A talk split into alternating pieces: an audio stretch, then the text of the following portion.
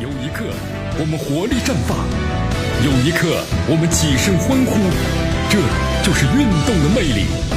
大话体育让您身临赛场，聆听运动带来的精彩。大话体育。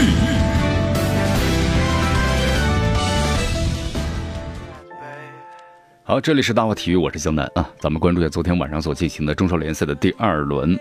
中超联赛继续进行，北京国安队。出场迎战的江苏苏宁。好，北京国安队最近啊，这个状态不是特别好。呃，今年的话呢，其实做了很大的调整，也希望能够有所这个变化。但是呢，好像一出场呢，有点被打懵的感觉了。所以说现在的话，这种状态能够延续下去吗？当然不希望能够破局啊。在昨天呢，北京国安队客场的二比一击败了江苏苏宁，苏宁主场呢赋予了北京国安队啊，这段让人感到不可思议，是不是？上半场韦世豪远射打破僵局，下半场呢这个巴坎布又斩获了一个中超的第一粒进球啊！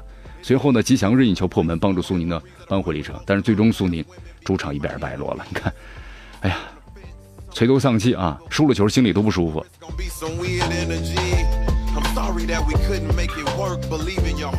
好，这场比赛的话，其实苏宁呢还是有机会。当时这个苏宁啊有一个进球，但是呢被判越位了啊，被判越位了。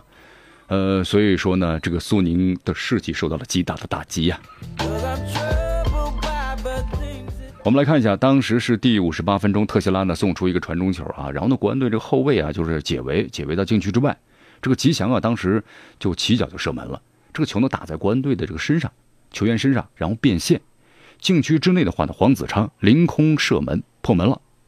但是后来看这个视频回放啊，当时采用新技术啊，待会儿为大家介绍一下，就是 VAR。VAR 这个技术，这个技术的话两次呢登场，呃，后来回看了一下，就说这个黄吉祥啊射门的时候，黄子昌呢处在越位的位置，所以主裁判呢石真路，然后就示意这个进球呢是无效的。哎呦，咱们现在这个进球的话呢，你看在前前哎就就就前前一段时间吧，比赛当中也出现这个问题了，就是球到底射门之后呢进还是没进？守门员把球呢抱住了，抱住之后呢？其实后来看还是进去了啊，但是由于当时呢没有采用这种的，呃 VAR 的技术，所以没办法呢回看。那么这次的话，采用这样的技术之后呢，就就取得很好的这个判罚。但这个技术的话呢，也引起了大家的非议啊。为什么呢？就是老看视频，老看视频啊，进行交流。哎，你们看了没有？马上看看完是怎么样？告诉我们啊，这样很耽误时间啊。好，我们说了啊，短短五分钟之内的 VAR 技术两次出马。呃，对于国安来说挺开心，为什么呢？因为苏宁的这球呢被吹的是无效的了，因为判断是越位了啊。哎呀，巴坎布进球是有效的，所以有球迷调侃呢，赛后国安队要好好感谢这个视频的助理裁判，因为他们在屋子里要看。哈哈。哎呀，北京国安队啊，这次有惊无险，二比一战胜了苏宁。苏宁的话呢，有点心不甘，没关系啊，联赛呢才刚刚开始，后面的路还长着呢，对吧？经常是开门红，然后呢成绩都挺好的，但是在下半程呢就乏力了。所以说啊咱们中超联赛啊，它毕竟是一年的时间啊，笑到最后的那才是胜利啊。来跟大家再说一下咱们另外一场比赛啊，呃，第二轮，河南建业主场的迎战天津泰达。好，这场比赛的话呢，最终结果是河南建业主场呢一比零战胜了天津泰达。第七分钟的时候呢，奥兰多。萨呢？这个禁区之内啊，有一个弧顶的转身低射，这门将呢，杜佳杜佳扑球，但是失误了，结果这球呢漏进了球门。呃，同时这个泰达队啊，赵宏略呢吃到两张黄牌被罚下了，所以说建业队呢取得了赛季首胜啊。泰达呢有点惨，两轮不胜啊。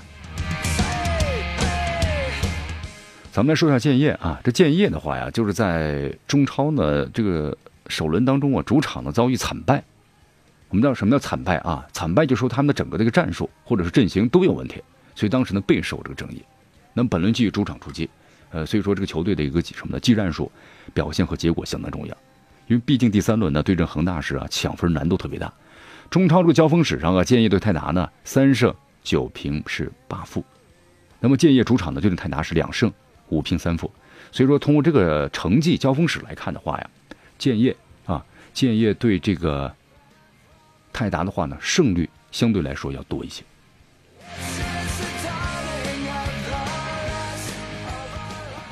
而且新赛季的话呢，泰达呢有很多球员呢都离队了，而且首轮的战平华夏幸福的表现呢还是蛮积极的啊，就是心态还是可以。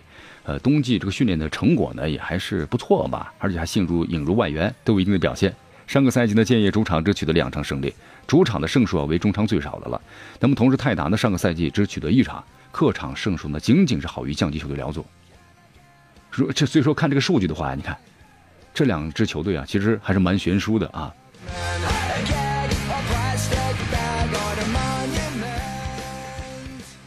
好，所以说在这个比赛之中的话呢，我觉得河南建业在这个比赛中啊，他的心态呢不一样，就是我我有领先。天津泰达的话呢，就是虽然我我我想取得这个好的成绩，但是呢，心有余力不足，人呢有点放不开这样一种感觉啊。所以在这个比赛中啊，你就明显能够感感觉出来了。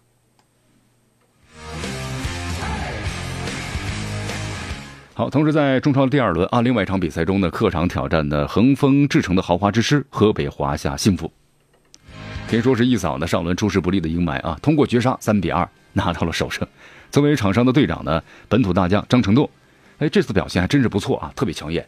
呃，有一传一射，为球队获胜啊，成为了头号的功臣。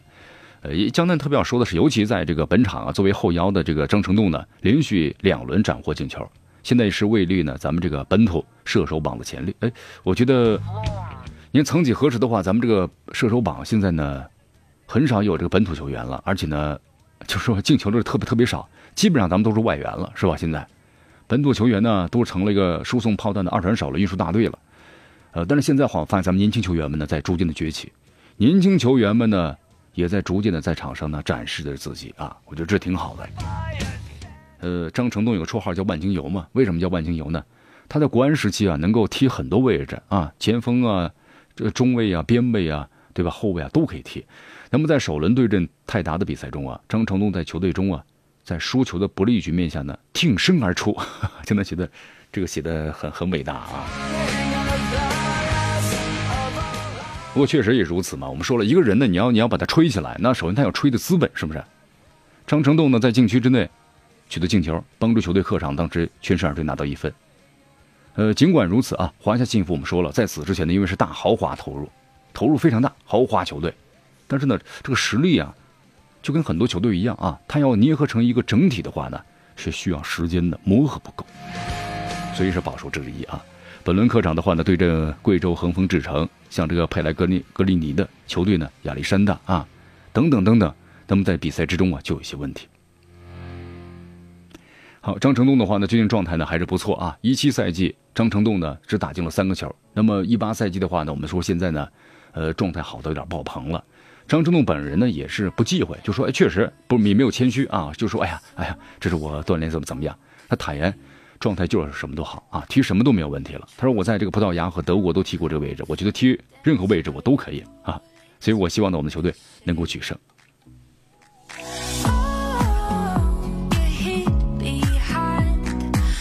非常不错啊，不过张成栋说了，靠自己的状态呢非常好，但是呢主要还是要靠球队的集体努力，我们才取得了。这样的胜利，呃，在这次比赛中，简单看了一下，河北这个华夏幸福要，采取的是四三三的阵型。张成栋呢该打中前卫了，这个位置的话呢，张成栋说了，我什么位置都可以踢，我在葡萄牙和这个德国都踢过这位置，所以说我希望呢，我们继续呢延续这样取胜的状态。好，这几场比赛在结束了之后啊，咱们来总结一下吧。其中有个亮点，什么亮点呢？这场比赛中啊，咱们都使用了最新的这 VAR 的视频技术，就说当有争议的球之后呢，可以回放这个视频了，以前就没有。呃，但是有这个新技术也有些问题，就说补时的时间太长了，多达了九分钟啊。你比如华夏幸福和这个贵州恒丰，就是补时九分钟，以前咱们最多就几分钟吧，三分钟到四分钟，五分钟都算够长的了，是不是？所以说这样的话呢。呃，暂停了之后啊，对这个比赛的一个进程有很大的影响，缺少行云流水般的感觉啊。所以在以后的话，咱们的裁判呢应该多总结一下。